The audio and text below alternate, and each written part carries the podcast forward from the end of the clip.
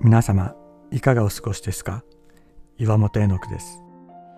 今日も366日元気が出る聖書の言葉から聖書のメッセージをお届けします。10月1日存在の意味を問う。人間は自分の行動や存在の意味を問う唯一の生物だと言われます。なぜ自分は生きているのか。何のために私はこのことをするのか。若い頃はこのように悩むことも多いですが自分で働き始めたり家族を持つようになると毎日こなしていかなければならないことのために自分にとって最も根源的なこの問題を考えることは少なくなるようです。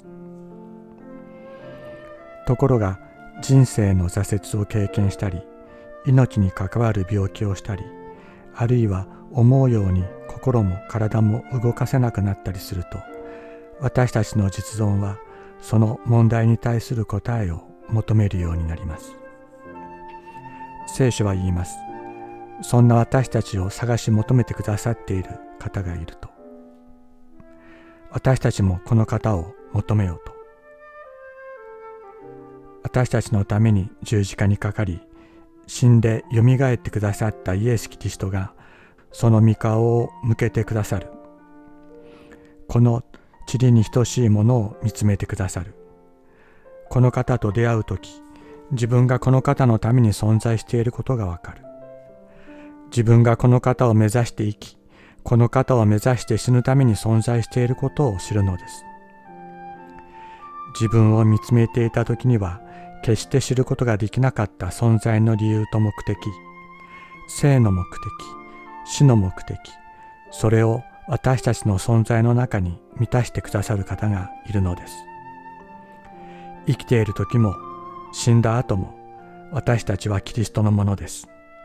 今日もこの方を求めよう。私たちの中で誰一人として自分のために生きているものはなくまた自分のために死ぬものもありません。もし生きるなら主のために生きもし死ぬなら主のために死ぬのです。ですから生きるにしても死ぬにしても私たちは主のものです。キリストは死んだ人にとっても生きている人にとってもその主となるために死んでまた生きられたのです。ローマ人の手紙14章7から9節。